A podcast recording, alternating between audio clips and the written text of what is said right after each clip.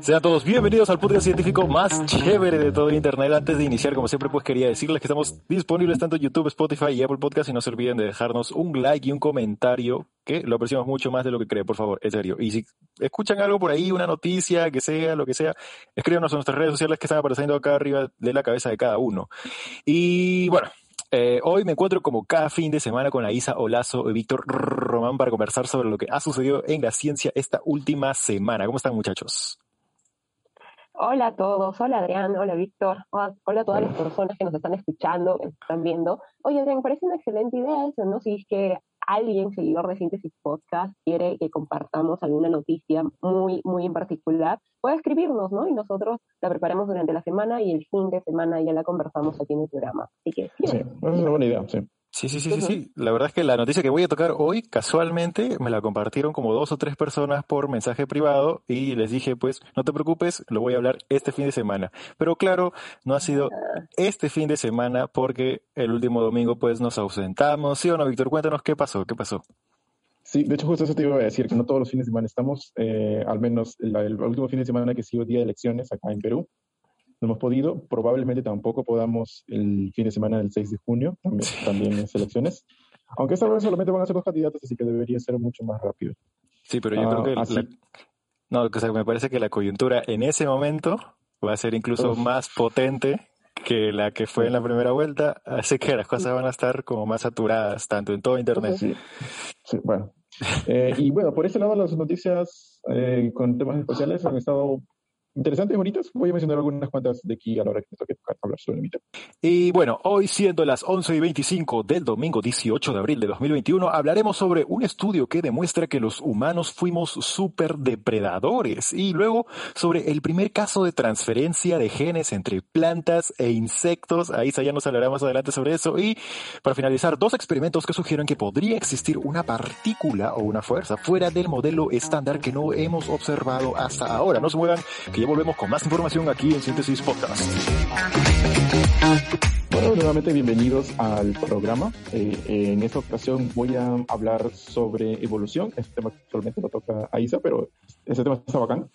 Eh, pero antes de eso, quisiera nuevamente invitarlos a que nos sigan. Sí, si les gusta su, nuestro contenido, denle un like. Y si se sienten un poquito más generosos, nos envían un pequeño yape, el QR, para hacer el envío. Va a estar saliendo en nuestros rostros. Si tienen alguna otra forma de colaborar, con merch o algo por el estilo, igual, pasen la voz.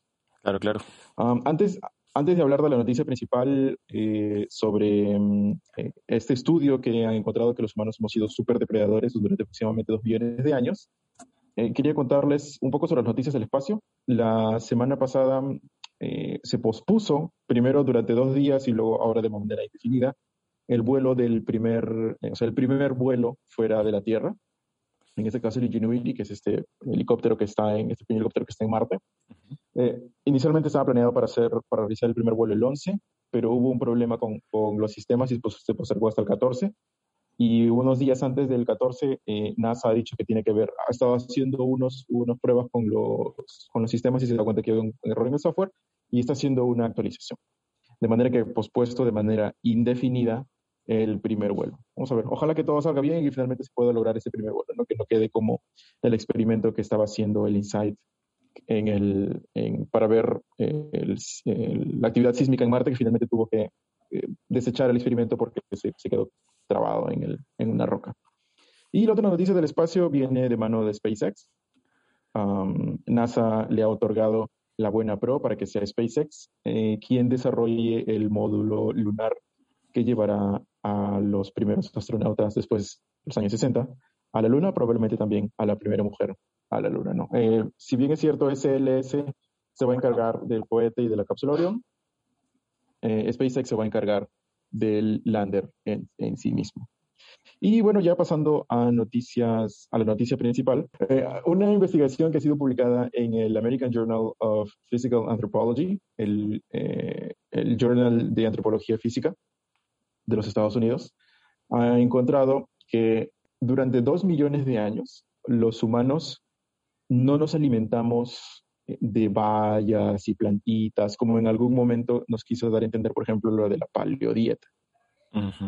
Eh, ¿qué es lo que, qué es lo que ocurrió? Estos antropólogos de la Universidad de Tel Aviv y la Universidad de Minho, Portugal, eh, dijeron de que utilizar a los recolectores modernos o a los de los últimos años, a estas poblaciones que todavía viven de manera nómada, no era una Ah, no era la manera más óptima de imaginar cómo es que vivieron nuestros antepasados. ¿Por qué? Porque nuestros antepasados vivieron en una época en la que habían estos mamíferos grandes, este, la big fauna, la fauna, la megafauna. Entonces ellos tenían la capacidad y tenían los recursos como para poder cazar a estos animales grandes. Estos, estos animales ya no existen en, en, en este momento en las, o son menos en todo caso, en, en los lugares cercanos a estas poblaciones que todavía subsisten de, de, de caza o de recolectar. Entonces, por eso durante mucho tiempo se creyó de que nuestra dieta, o la dieta de nuestros antepasados, eh, no solamente del sapiens, sino de distintas especies de, de, humanos, entre los neandertales, se basó en, en, en, bayas, pero en realidad se habría basado en megafauna. A ver, me parece súper súper interesante porque eh, ahora nosotros sí estamos considerados dentro de la cadena alimenticia como este, los organismos super depredadores, ¿no? Juntos con muchos otros, claro, también, eh, sobre todo del reino animal. Y es interesante ver de que esta eh, categoría no es reciente, sino más bien tiene en nosotros más tiempo del que esperábamos, ¿no? Ahora, ¿qué es un superdepredador? Es el organismo que de forma natural no tiene otros depredadores, ¿no? Porque dentro de la cadena alimenticia hay diferentes como niveles de depredación, ¿no? Desde eh, el primer depredador, el segundo depredador, el tercer depredador, y ya en la cima está el superdepredador, ¿no? O sea, que un organismo que en, en, de forma natural no tiene otro depredador. ¿Qué, qué otros depredadores existen en el, en el, planeta? En el universo, iba a decir. ¿Qué otros depredadores existen? la, por ejemplo, superdepredadores, superdepredadores, por ejemplo, eh, no, no solamente es un término que se refiere al tamaño del animal. Por ejemplo, las ballenas, como las orcas, ellas sí pueden ser súper depredadores, porque de forma natural no tienen otro. Claro que su población disminuye bastante por la intromisión humana, pero no es que nosotros seamos un depredador natural. Entonces ellos siguen considerados como súper depredadores. Pero, por ejemplo, en el otro extremo están, hay algún tipo de hormigas, hormigas que, que son como las hormigas asesinas de la naturaleza, que ningún, ningún otro organismo se las come. ¿no? Mueren por otras causas, ¿no? Pero no es porque se las come otro organismo. Entonces son un superdepredador también. Y entre las Algunas hormigas... este, aves, como por ejemplo el águila o el cóndor, como el águila o el cóndor, pues, son, son este, superdepredadores también porque no tienen depredador natural. Una pregunta si es que las hormigas, estas hormigas que, que, menciona Isa, ¿son más grandes entre las hormigas o no, no necesariamente? Eh, sí, son más, son ligeramente más, más grandes, ¿no? Que, que, las hormigas comunes que tenemos en nuestras casas. Son más grandes, o sea más si, rojas. Si, si, sueltas, si sueltas un oso hormiguero ahí, no se lo come, no se come esas hormigas igual. Pobrecito, no, no, no. Pobre los hormigueros que meten con estas hormigas. Sí. Se lo comen por dentro. Pero a ver, Víctor, continúa, tú sigue contándonos. Sí, sí, sí. Sí. el, el, el, investigador principal, Vendor, dijo, decidimos utilizar los otros métodos para reconstruir la dieta de los humanos en edad de piedra. Examinaron también la memoria conservada en nuestro propio cuerpo, el metabolismo, la genética y la estructura física. Por ejemplo, en comparación con otros primates, nuestros cuerpos necesitan más energía por unidad de masa corporal, en especial no, mm, nuestro CPU. Además que tenemos un tiempo social distinto porque tenemos que criar hijos. Al mismo tiempo, tenemos mayores reservas de grasa y podemos hacer uso de ellas eh, convirtiéndolas rápidamente en cetonas cuando surja una necesidad. Además, a diferencia de otros omnívoros, donde las células grasas son pocas pero grandes, las nuestras son pequeñas y numerosas, haciéndose eco más a la de un depredador. Asimismo, nuestro sistema digestivo también parece sospechosamente similar al de los animales eh, que se encuentran en la cima de la, de la pirámide eh, trófica. Dice, tener ácido estomacal inusualmente fuerte es justo lo que podríamos necesitar para descomponer las proteínas y matar las bacterias dañinas de un, un mamut muerto, ¿no? que, que lo cortas y, y, te lo comes. Dice, incluso nuestros genomas apuntan a una mayor dependencia de una dieta rica en carne que una rica en azúcar. Entonces, hay todas estas eh, todas estas características apuntan a que en algún momento fuimos los superdepredadores. Ahora, ¿qué pasó? ¿En qué momento cambió eso? Eso cambia con la llegada de la agricultura hace 12.000 años. O sea, me parece igual que esta, que esta cuestión de dieta en Homo sapiens es como va oscilando, ¿no? Porque tengo entendido que eh, primero, primero, primero, o sea, lo primerito, primerito, cuando recién nos convertimos en homínidos, pues había una mayor predominancia de, eh, como dices, bayas, y luego parece que hubo una transición hacia una dieta más rica en carnes, y ahora es como que una especie de balance, ¿no?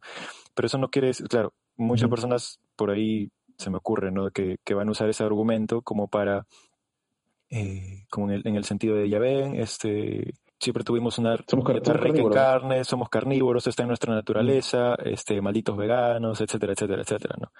O sea, que no es justificación para, no es justificación para nada, ¿no? Sí, justo, justo los autores finalizan diciendo eh, que esto es, o sea, el estudio lo que hace es poner en evidencia lo que ocurrió en el pasado, pero no necesariamente es una guía para lo que debemos hacer en este momento, porque finalmente el cuerpo va cambiando. Sí, sí, además nos vamos a tener que adaptar, ¿no? Porque, bueno, a ver, una de las cosas que yo creo que sí debe pasar es como, no, no es como totalmente desaparecer el consumo de carne de, Homo sapiens, pero sí reducirla, ¿no? Para evitar seguir dañando el medio ambiente desde ese factor, desde ese, desde ese punto, ¿no? Porque hay otros muchísimos más, pero podemos hacerlo desde varios puntos. No, nada, sí, es, eso, ¿no? Eh, la dieta del, del, ser humano ha ido, ha ido cambiando eh, y justamente somos lo que somos ahora y nuestro cerebro es lo que es ahora justamente por esa variedad en la, en la, en la dieta, ¿no?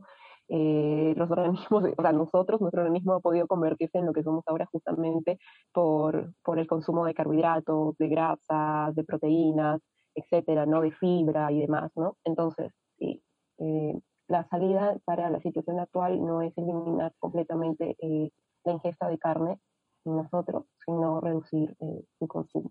Muchas gracias, Víctor. No se mueva, que ya volvemos con el primer caso de transferencia de genes entre plantas e insectos. Ahí nos va a contar más adelante. No se mueva, que volvemos aquí en Síntesis Podcast. Bueno, bienvenidos a este segmento de Síntesis Podcast y gracias por quedarse hasta aquí. Quiero recordarles que si no están suscritos tienen que suscribirse, que tienen que compartir estos videos con todas las personas que, que, conocen y si se sienten muy, muy generosos pueden dejarnos una pequeña donación a través del código QR de YAPE que aparece constantemente sobre nuestros rostros, ¿no? Y bueno, este, Víctor nos acaba de comentar un tema de, evolución humana bastante interesante, hemos, eh, nos ha comentado sobre megafauna. Quiero recordarles también que Darwiniana tiene un video sobre la megafauna, así que voy a colocar por aquí el, el, el, el enlace para que puedan ir a verlo. La descripción también. Que se suscriban al también la descripción, claro, en la descripción, para que suscriban también a, a Darwiniana, ya que este, hay un nuevo video en el YouTube, así que también lo voy a dejar por aquí para que vayan a verlo. Y también en las redes, arroba darwiniana-bajo, porque esta semana estreno un nuevo video en IGTV, así que pasen por ahí a, chequearlo. Vaya, vaya. ¿Video, video nuevo de qué YouTube, Aisa? El YouTube es un video sobre, este, voy a volver a los hartos con esto, pero sobre el coronavirus, ¿no? Sobre los coronavirus y cómo es, posible, cómo es una posibilidad de que este SARS-CoV-2 haya surgido por la mezcla de distintos virus, ¿no?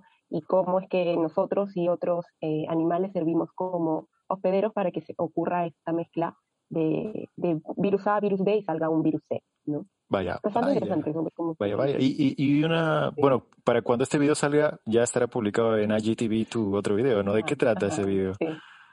Ese video es sobre el cortarramas, que es un ave endémica de, de la región, de la parte norte del Perú y que está en peligro de extinción. Y es una ave muy poco conocida, pero muy, muy interesante. Entonces creo que valía la pena dedicarle un, tiempito de Darwiniana a, introducirles, presentarles el cortarramas peruano. Vaya, vaya, vaya, vaya. Ya se está moviendo en redes. Ojalá también se mueva así en TikTok, pues. bueno. TikTok bailo. No, mentira. Pero bueno, a ver, ya pasando aquí al, al tema que nos, que nos reúne esta mañana, y justamente también vamos a hablar uh, sobre evolución, pero una evolución bastante particular, porque vamos a hablar cómo es que las plantas transfieren genes a los insectos. Y este es el primer caso de, y grabes este término, transferencia horizontal de genes que se conoce entre un organismo vegetal y un organismo animal, como el caso de un insecto. ¿Y de qué insecto estamos hablando? Estamos hablando de la famosa mosca blanca o Bemisia tabasi. La mosca blanca es bastante conocida, y digo famosa justamente, porque es un insecto plaga clave. Es un insecto plaga que ataca a todos los cultivos habidos y por haber.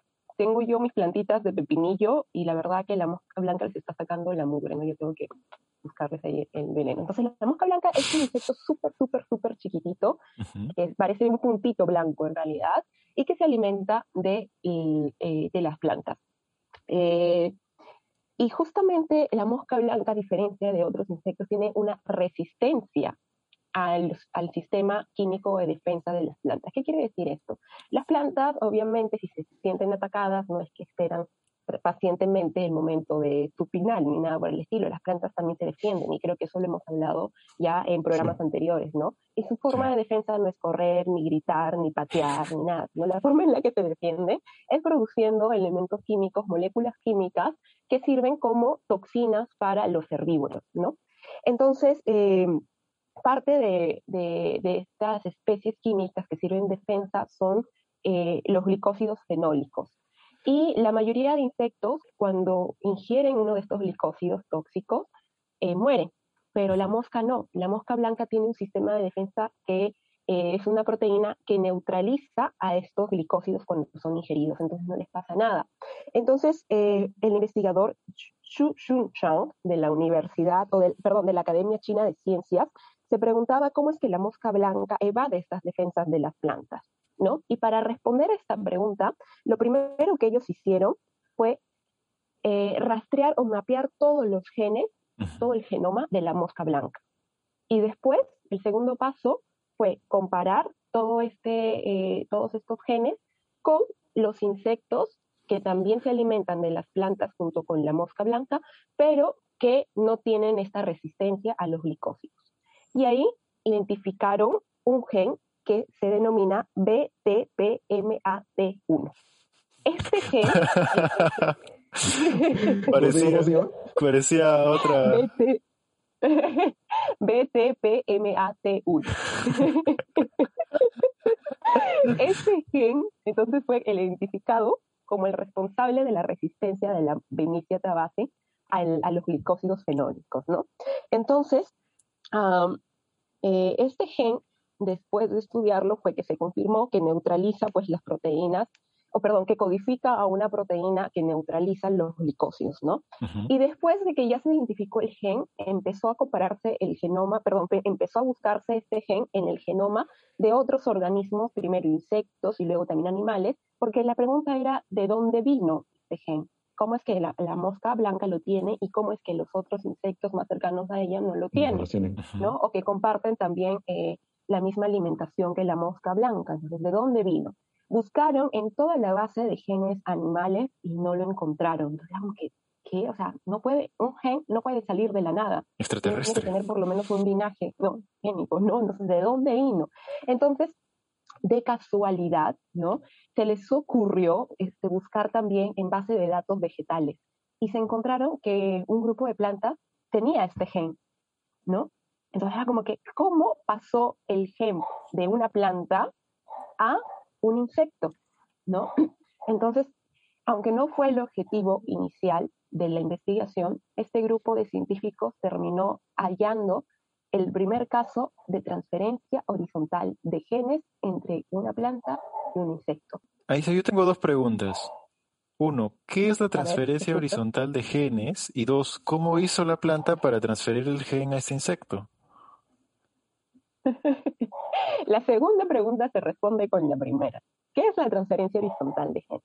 Nosotros sabemos de que eh, existe toda esta variedad y diversidad biológica, incluso dentro de la especie humana, justamente porque nosotros transferimos genes no como de, forma eh, sexual, ¿no? A través de eh, a través de los óvulos y los espermatozoides.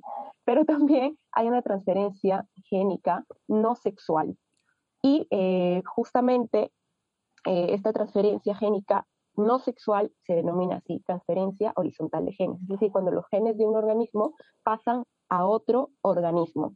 Y esta ha sido detectada entre, en organismos unicelulares, pasa muy a menudo, por ejemplo, entre bacterias. Las bacterias, esa es la forma en la que tienen de transmitirse genes, porque las bacterias no tienen una reproducción sexual, y es así también como ocurre variación génica entre ellas. También se había visto esta transferencia eh, entre hongos y también entre escarabajos, ¿no? Pero no se había visto de un organismo pluricelular como una planta a, un insecto. ¿no? que ya están en otra categoría que no son bacterias u otros organismos unicelulares. ¿no?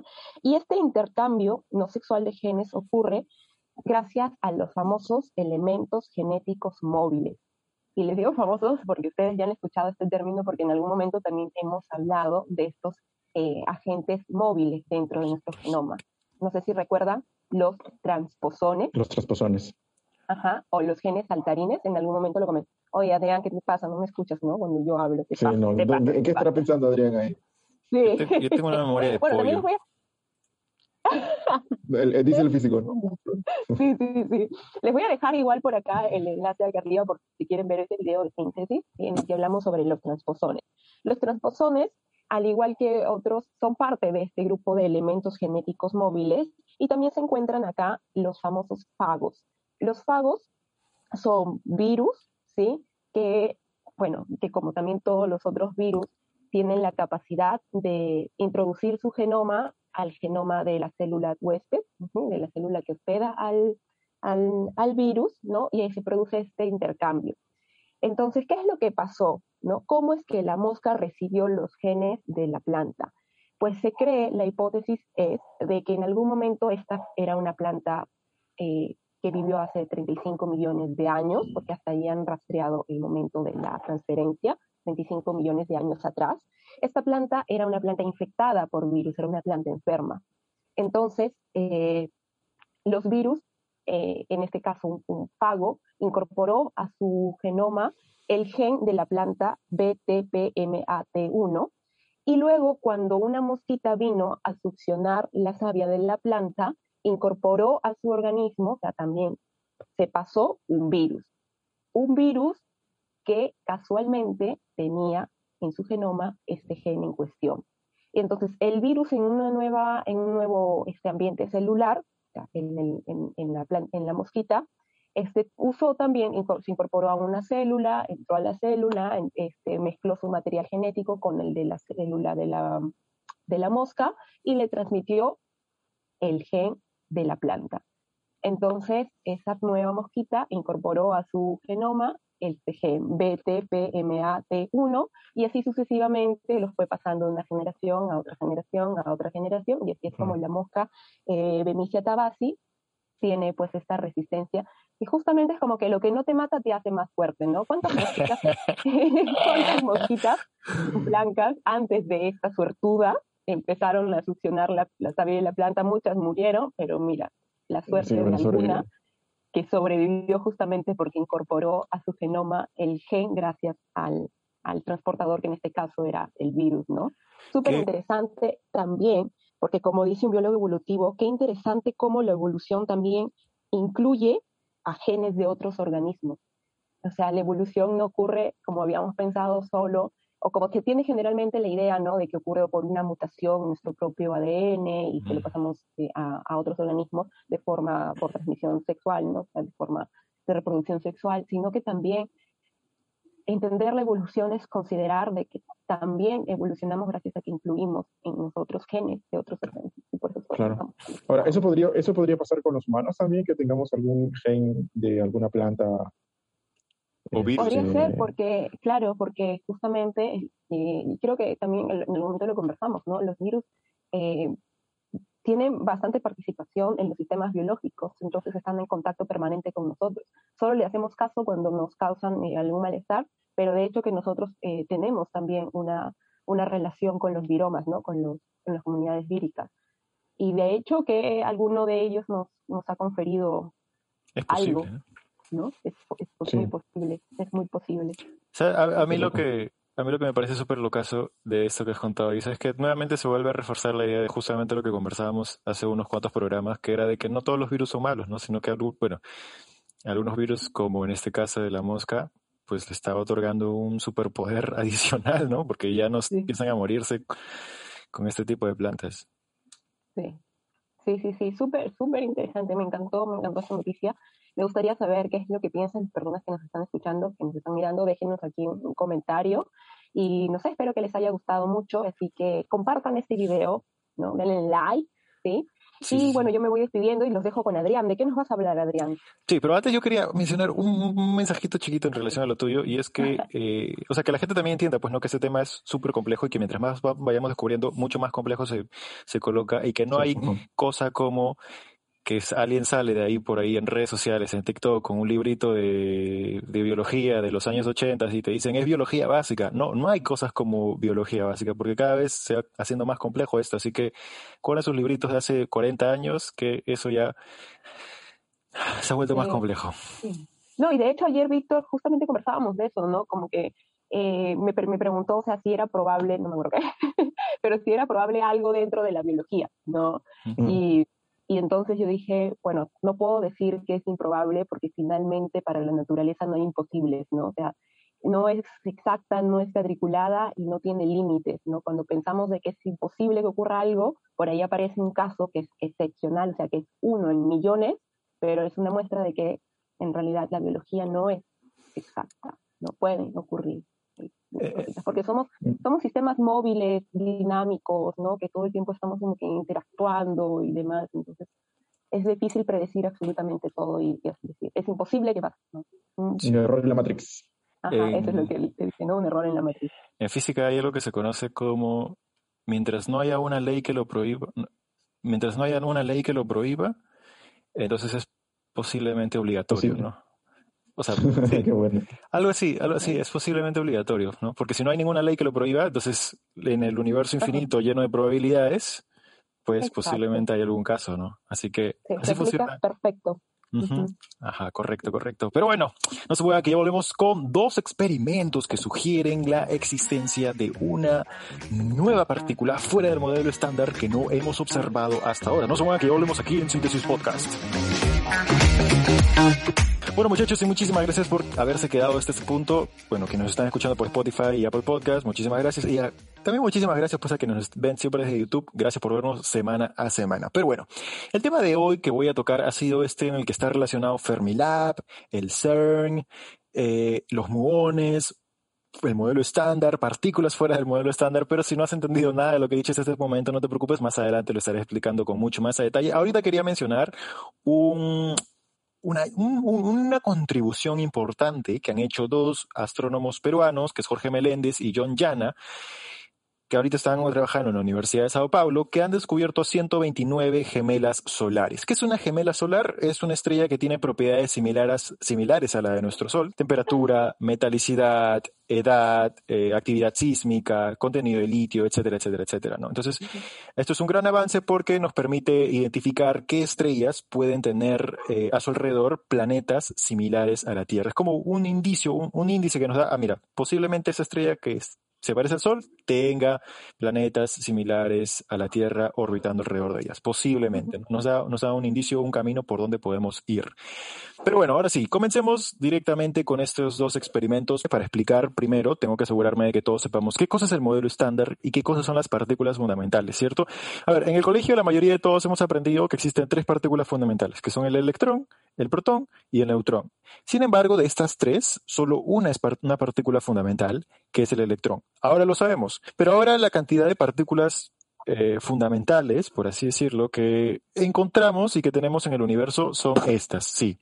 Lamento informarles que son muchas más del electrón, protón y neutrón, ¿correcto? Sin embargo, acá tenemos al, electrón dentro del modelo estándar, ¿no? Pero, a ver, más o menos para organizarnos un poco, el modelo estándar está dividido en tres, tres grupos, que son los quarks, y los quarks forman, tú juntas tres quarks, formas de neutrón, juntas otros tres quarks, formas protón. Dependiendo de la configuración de quarks, dependiendo de qué tipo eh, uses para, o sea, juntes, vas a obtener un protón o un electrón o, un neutrón, perdón. Luego tenemos acá los leptones, en donde encontramos al neutrón, al, perdón, en donde encontramos al, electrón y encontramos luego también a sus versiones neutrinos, ¿no? Por ejemplo, tenemos electrón, muón y tau, y tenemos el electrón neutrino, muón neutrino y tau neutrino. ¿Correcto? Esos son los leptones. Pero también, además, tenemos a los bosones. Los bosones tenemos, por ejemplo, el gluón, el fotón, el Z bosón y el W bosón. Y además, de los que se descubrieron último, que es el bosón de Higgs o la popular partícula de Dios, ¿no? Que así es como le pusieron.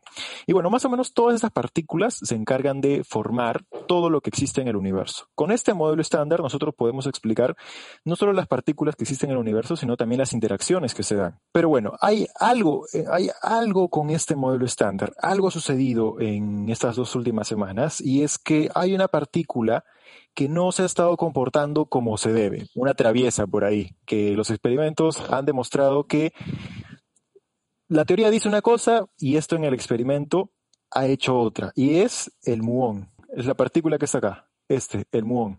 Entonces, ¿qué ha pasado con el muón? Básicamente, en Fermilab se ha desarrollado un experimento que consistía en, básicamente lo que ha sucedido, experimento, teoría. Ambos debían ser iguales, pero hay una discordancia. Entonces, al haber una discordancia, los científicos creen que puede existir otra partícula adicional que todavía no hemos observado hasta la fecha, que está interviniendo en el proceso que está haciendo el experimento y la teoría desigual. Entonces, la existencia de esta partícula fuera del modelo estándar sería el mayor hallazgo de los últimos 10 años. Solo si se confirma estos resultados del experimento, porque claro, eh, estos son, digamos, hay resultados, pero no quiere decir que de inmediatamente tengan que ser así. Pueden haber errores en, la, en los circuitos eléctricos, pueden haber errores en el software, errores en el código. Entonces, tiene que haber un proceso de revisión, tiene que volver a hacerse los experimentos, volver a medir, volver a calcular y ver y confirmar que estos resultados sean así. Entonces, básicamente, vamos a explicar ahora qué cosa es un muón. El átomo. Dentro del núcleo, donde están los neutrones y los protones, ahí aparecen y desaparecen los muones. Los muones pueden existir por dos microsegundos. ¿Correcto?